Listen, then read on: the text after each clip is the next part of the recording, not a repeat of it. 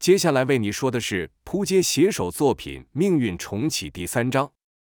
前文说到，亚平看到房里有个美女带住小孩，还以为丽君背着她胡来，正要发作的时候，被丽君拉到一旁，将之前在湖边碰到晨曦的事情和刚刚黑白说的话快速讲了一遍。亚平看着黑白和晨曦，不敢相信的问：“他说的都是真的吗？”亚平一会看看燕林，一会瞧瞧晨曦。他一向很崇拜黑白，也常和丽君讨论这位被描述成超级英雄的人物。亚平总猜黑白是一位男性。丽君看着亚平的表情，猜到亚平心里的想法，露出胜利的手势说：“你猜错了。”此时，晨曦的肚子发出了咕噜一声，亚平才回过神来。把食物放在桌上，打开，请大家请。晨曦礼貌的问：“我可以吃吗？”亚平说：“当然可以啊，不够跟姐姐说，我马上叫丽君去买。”晨曦说：“那我就不客气喽。”亚平说：“别客气，大家一起吃，一边吃一边聊。”亚平对燕林说：“我和丽君都很赞同你做的事情。”这社会就该多些像你这样的人来维持正义。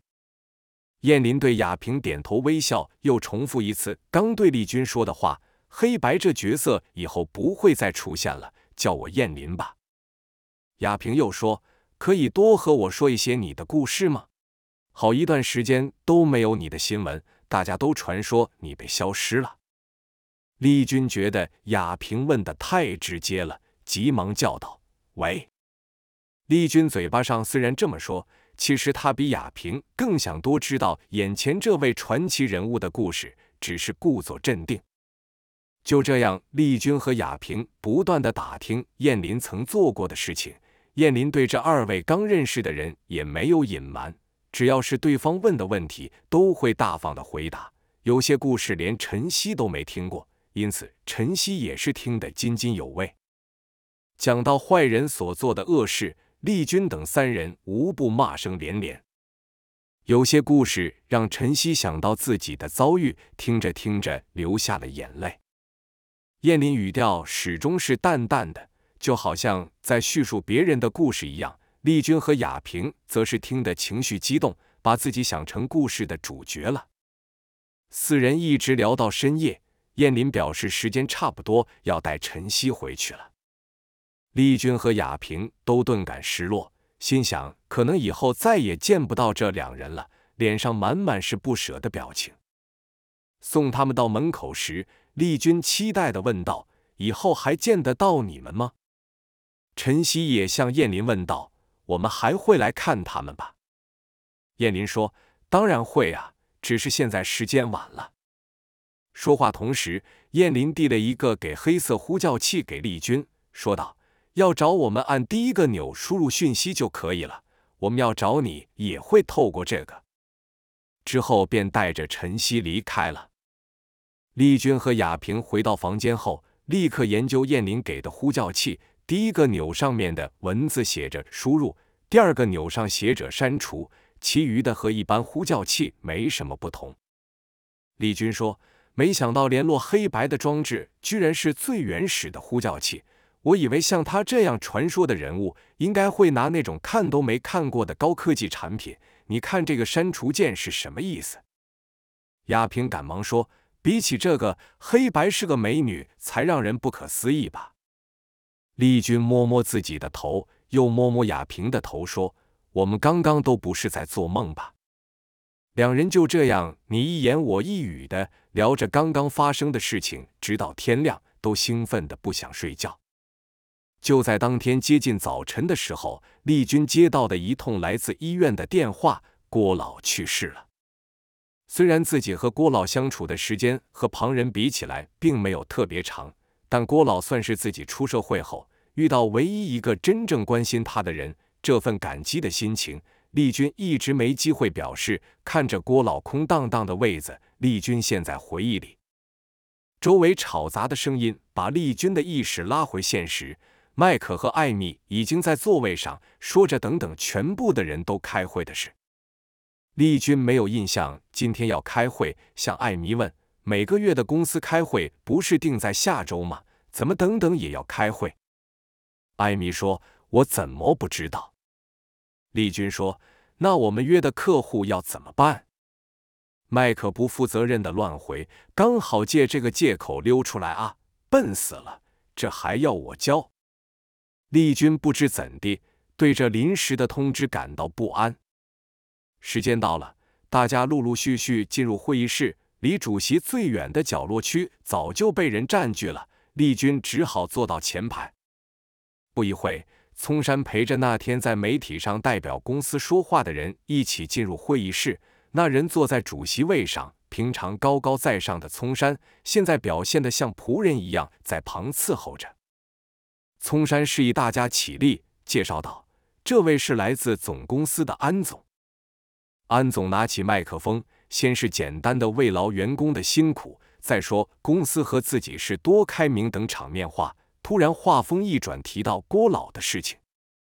安总说：“公司对于人才的重视重于泰山。”要大家不要相信媒体，这段时间也不要接受记者的访问。公司不可能如媒体所说，会无故解聘像郭老这样为公司工作多年的员工。郭老离职完全是他自己的个人因素，他所发生的意外和公司一点关系也没有。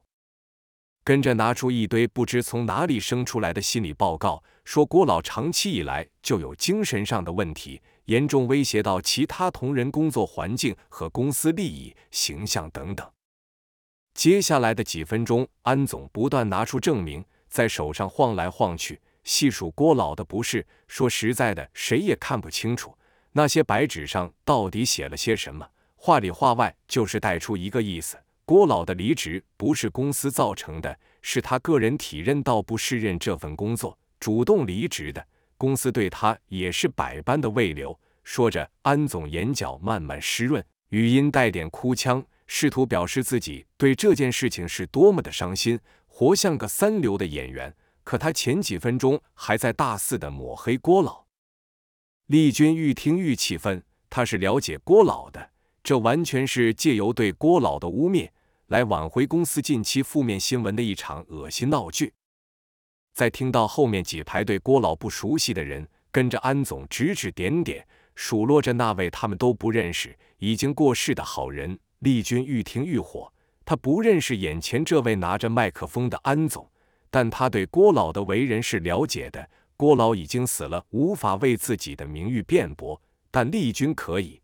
于是他再也按耐不住胸口的愤怒，站起来说道：“郭老不是这样的人。再说他已经去世了。”请你不要这样毁谤他。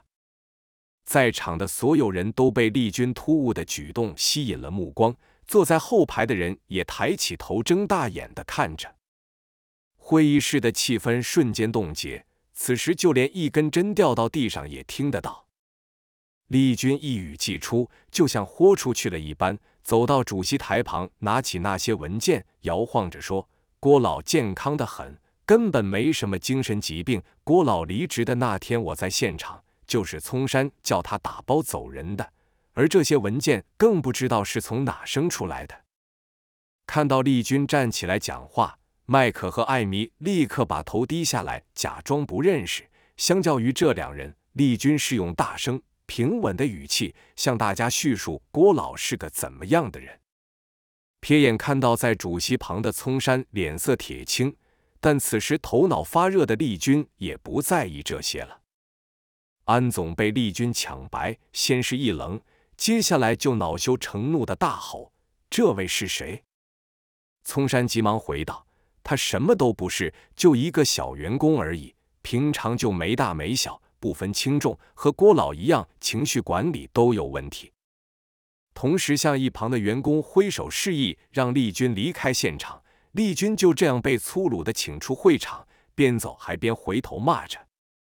回到位子上的丽君稍微冷静下来，仍无法相信公司会为了挽回形象，居然会抹黑一位将大半生时间都奉献于此的老实人。他为郭老感到不值。想到自己对着总公司派来的人这样说话，看来是下午就要打包走人了。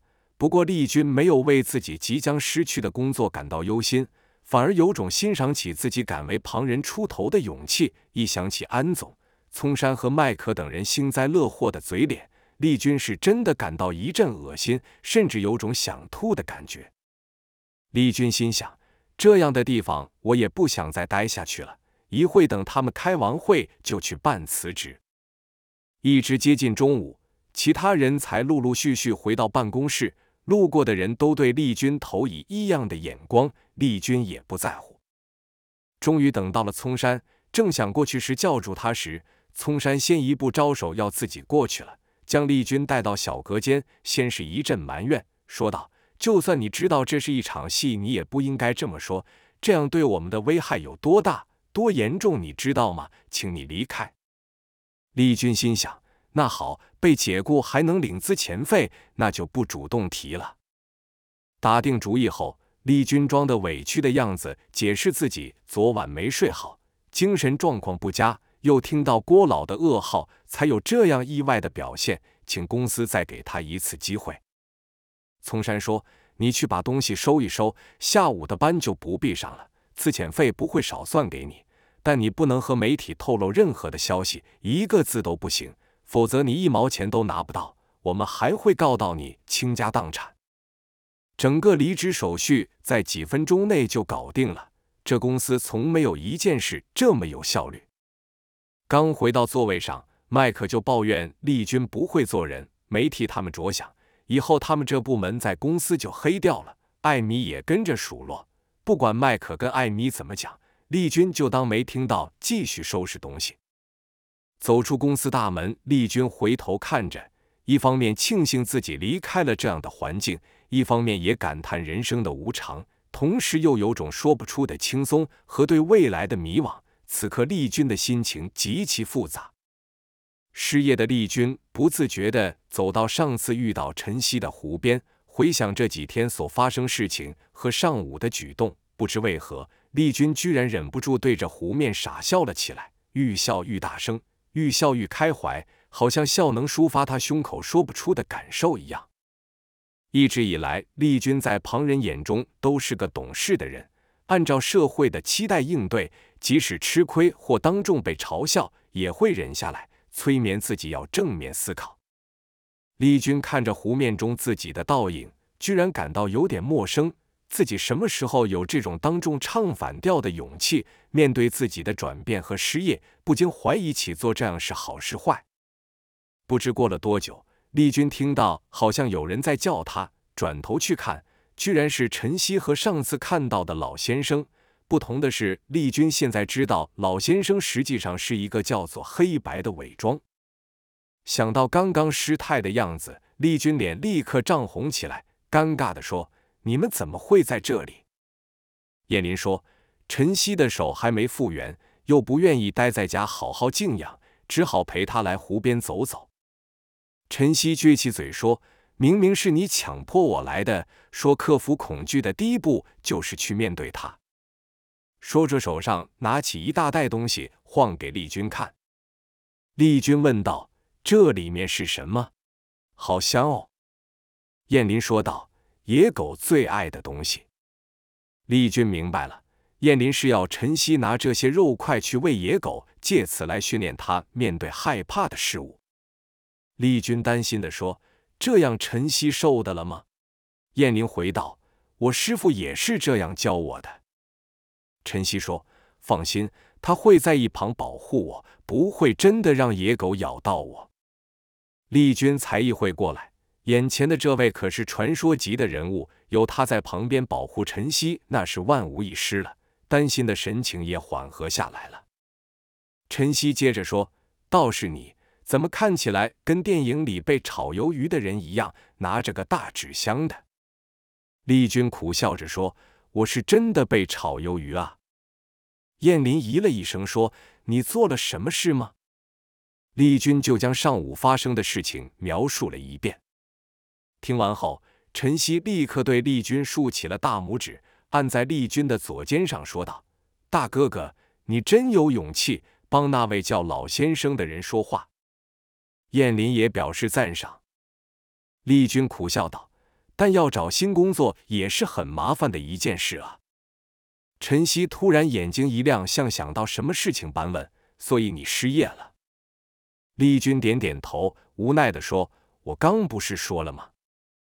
陈曦继续问道：“那接下来就要出国喽？”丽君问道：“为什么我要出国？”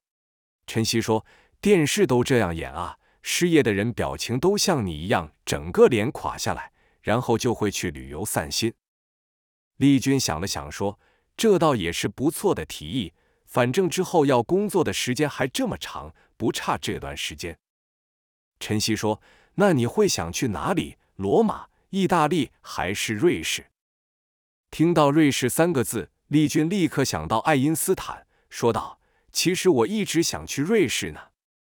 陈曦期待的说：“真的吗？我也要去，我们可以一起去吗？”拉着燕林的手，陈曦天真的问。燕林出乎意料的说：“可以啊，只要他肯带你去的话。”陈曦开心的说：“真的吗？太好了，你会带我去的吧？”丽君真没想到燕林会这样回答，再被陈曦这样一问。一时还真不好意思拒绝，就先敷衍的说：“好，要是我真的有去旅游，一定带上你。”陈曦一看就知道丽君在敷衍他，不高兴的说：“你骗人！”丽君尴尬的说：“我本来就没有这个计划。”燕林恶作剧的偷笑：“人生嘛，要是什么都计划好才去做，那还有什么意思？再说了，计划可是永远赶不上变化的。”丽君点点头，觉得燕林说的话也很有道理。丽君摸着自己的头发说：“我一定会被雅萍给杀死。”当晚，丽君买了雅萍最爱吃的宵夜，等着她下班，一边也在不断的猜想她会是什么样的反应，会跟自己大吵一架，还是跟自己冷战？毕竟这件事连自己也没预料到。叮咚，门铃响起。丽君先照一下镜子，确保自己没有留下什么奇怪的表情在脸上，才去开门。雅萍也买了不少晚餐，都是丽君爱吃的菜。很快的，餐桌上就摆满了食物。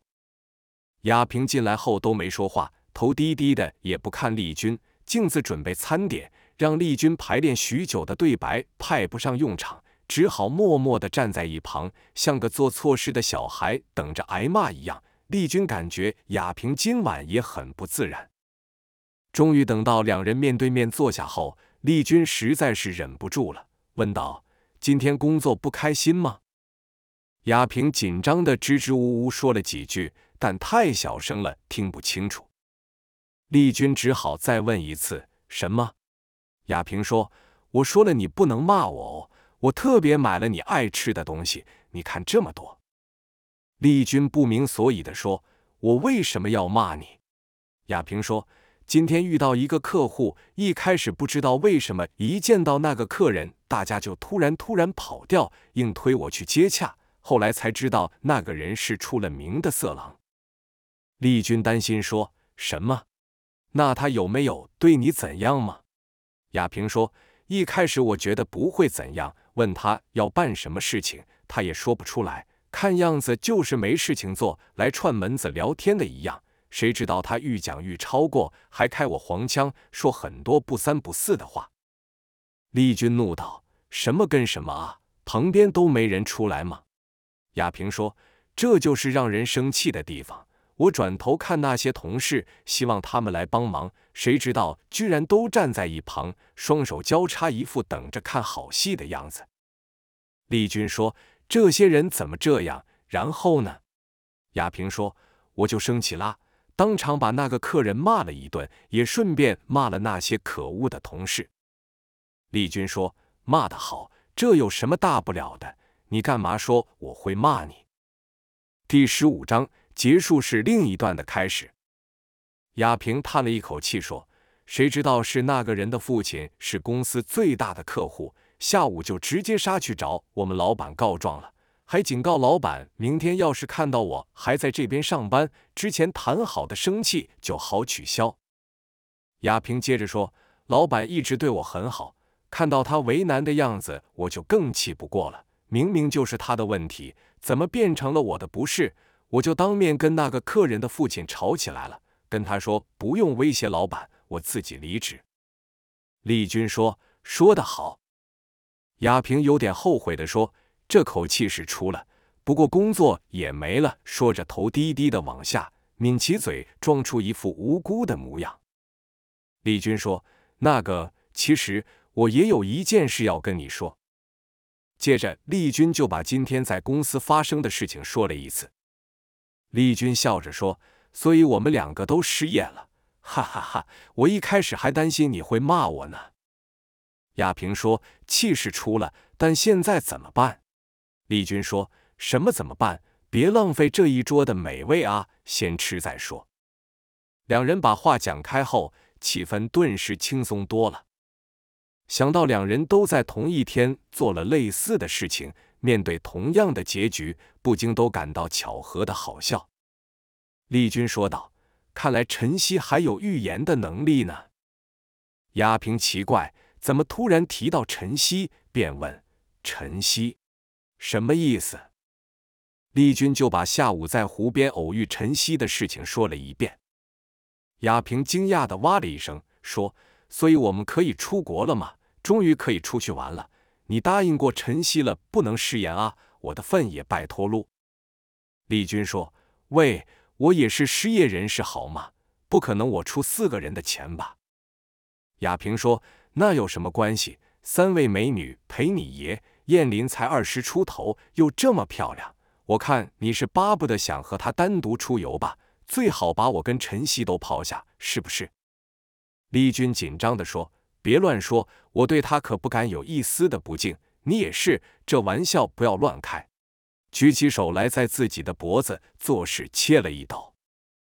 亚平说：“我觉得燕林才不是会计较这种小事的人呢。”你自己小心眼。丽君说：“总之，我对他是很尊重。”亚平斗嘴说：“对我就不是那么尊重了。”两人就这样吵吵闹闹的吃完这顿丰盛的失业餐，收拾完餐桌，稍作休息后，丽君认真的问：“所以我们真的要和燕林他们一起出去吗？”亚平随口说：“你不都答应人家了？”丽君说。你说的还真轻松也，我当时也就随口回回而已。亚平说：“不就是旅游吗？有什么大不了的？”丽君说：“不过就感觉好突然，最近的事情都不在我的计划里面，想都没想过。”亚平说：“燕林不是说过，要是什么事情都计划好了才去做，那人生还有什么意思？”丽君不知怎么突然想到了郭老。好好的一个人就这样走了，大半辈子都花在工作上，最后得到这样的结果，心想也是，人生从不会按照自己的计划。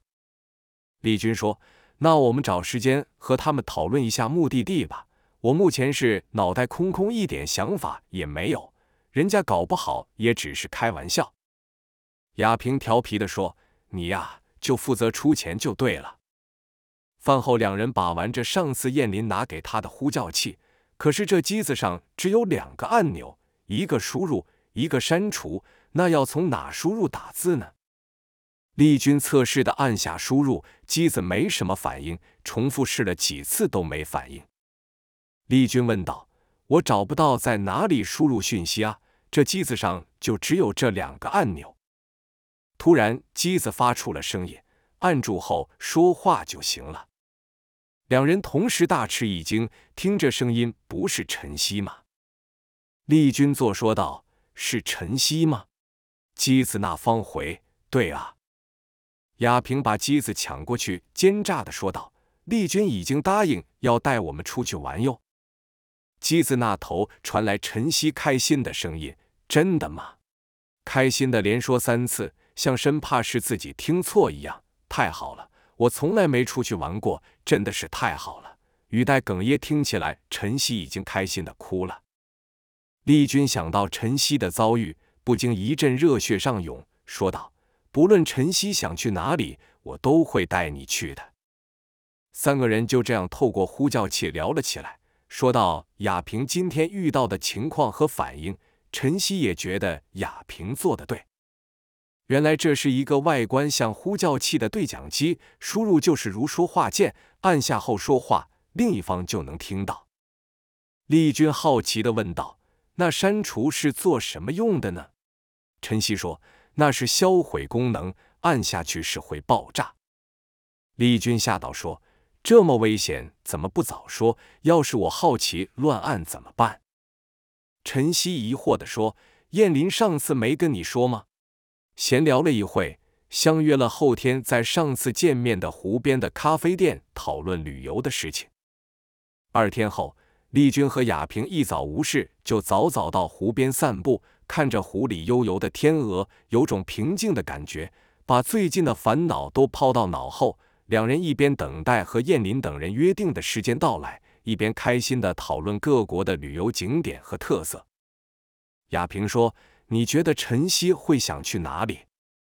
丽君说：“小孩子嘛，应该都想是想去游乐园吧。”雅萍说：“我不确定。晨曦虽然年纪小，但是他的经历事情比我们加起来都多。”丽君感叹的说：“你说的不错，我们对生命的珍惜是远比不上他。但我觉得晨曦仍是个天真的小孩，相处愈久，我觉得和他愈亲近。”只是之前他遇到的都是些糟糕的事，让他不得不把自己纯真的一面隐藏起来。两人就这样绕着湖边闲聊着，随着约定的时间快到，便前往咖啡店等待燕林和晨曦。刚到咖啡店没多久，就看到一位穿着宽松衣服的老人和一位可爱的女生走近。丽君马上站起来，朝着对方招了招手。那老人看到后点点头。有女孩牵着身形蹒跚的慢慢走来，到丽君等人对面。雅萍虽然第一次和燕林见面时就有讲到她和丽君相遇的过程，但当她亲眼看到燕林扮的老成老人出现时，仍旧感到不可思议，简直像变魔术一样。不但面容像个老人，老人家走路时驼背的样子，讲话缓慢含糊不清。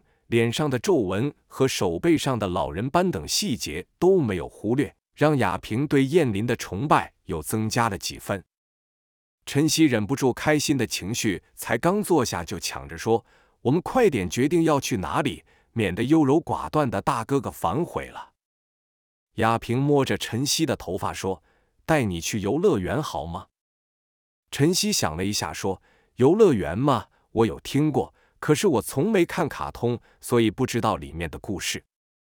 丽君怕晨曦又想起以前的回忆，赶紧把话岔开。那晨曦有没有想去什么特别的景点？晨曦说：“燕林上次给我看过一个网站后，有些景点我还真的好想去看看呢。”丽君问：“是什么旅游网站这么吸引你？”燕林说：“不是什么旅游网站，就是你的网志。”自从我给晨曦看过后，他整天缠着我跟他说：“你里面提到的那些故事和人物，就像发现新世界一样，借了一大堆书来看。”丽君尴尬的笑笑：“那我自己写好玩的，没想过除了我之外还有人会看到。”雅萍道：“看来你有第一个粉丝了，就是晨曦。”晨曦接着说。上面提到的事情都很有趣，也就好像零散的拼图，让人忍不住想把图案拼出来。顿了顿后，陈曦右手托着下巴，一副人不可貌相，对着丽君说：“真看不出来，你还知道这么多事情。”丽君夸张的握着陈曦的手，对着雅萍说：“看到没？这世界只有陈曦才是我的知己。”逗得三人一阵大笑。陈曦提议说：“不如我们就真的去探险，把这些遗失的拼图找出来。”陈曦张着灵动的眼睛，期待着看着丽君跟雅萍，生怕他们会觉得自己的提议很幼稚。丽君首先表态支持，这是她一直想做，但始终没有行动契机的一件事。燕林则是去哪都没意见。雅萍说：“陈曦想去的，我就奉陪。不过我有个小小的要求。”你要先答应。晨曦问：“是什么？”雅萍说：“第一站，先实现我的一个小心愿，陪我游乐园。”晨曦知道雅萍的心意是为了自己，忍不住眼眶含泪，抱着雅萍哭了出来，抽抽噎噎的说：“好吧，那我就勉为其难的陪你去一趟。雅萍温柔的摸着晨曦的头发。雅萍又对晨曦说：“看来我们有了初步的规划了，下一个地点给你选。”晨曦则是看向丽君，问道：“那我们要从哪里开始拼图？”丽君说：“或许可以从爱因斯坦的故居开始。”晨曦马上举双手赞成，跟着几人又说了好多地方。一场不在计划内的旅程即将展开。出发前的空档，晨曦常来找丽君。晨曦对科学的兴趣让丽君感到非常的高兴，两人几乎整天都腻在一起。一起看科学家的传记，一起幻想遥远星空外的宇宙，一起聊着那些历史空白的片段。晨曦像个海绵一样，不断的吸收知识，让丽君想到自己刚接触科学时的样子。像昏暗的房间内突然开了一扇窗，各种从没看过的奇幻色彩透过那扇窗射入，让人想不断的靠近、探索、爬向窗外奥妙无穷的世界。有时接触到让两人都一头雾水的新理论，晨曦常常隔不到几日就能带来大量的资料，并将原理解释给丽君听，让丽君感到非常好奇。晨曦后面的智库是谁？有一天，丽君终于忍不住问道：“为什么你每次都能这么快的找到这些资料？”晨曦回答：“都是燕林帮我找的。”丽君好奇的问：“燕林？”他也懂这么多，陈曦骄傲地说：“当然，几乎没有一次能问到他的。”丽君回忆到当初他和燕林第一次见面的情景，的确如陈曦所说，要不是对这些事物都有相当程度的了解，自己也无法这样畅所欲言。这么简单的道理，自己怎么会没想到？丽君懊恼地敲敲自己的头说。我真笨，居然认不出来燕林本身就是个大行家。这段时间，晨曦除了和丽君窝在房间里聊科学外，就是和雅萍到处去逛街看电影。至于燕林呢，晨曦既然没提，两人也很识相的不多去探听。时间来到了启程的那天，丽君和雅萍是早早来到机场大厅等待，原本打算逛些免税商店打发时间。谁知道，除了大厅还留着些许灯光外，什么店都没开，只好坐在沙发上干等，互相枕在对方的身上睡着了。迷迷糊糊间，听到阵阵的广播声，用各种语言重复即将起飞的客机和等候的入口。丽君揉了揉眼睛，刚刚还空荡的大厅已经挤满旅客。正当丽君东张西望时，看到有个小女孩的表情和她一样，充满了惊讶和好奇。在女孩的身边是一个漂亮的女人，正是晨曦和燕林。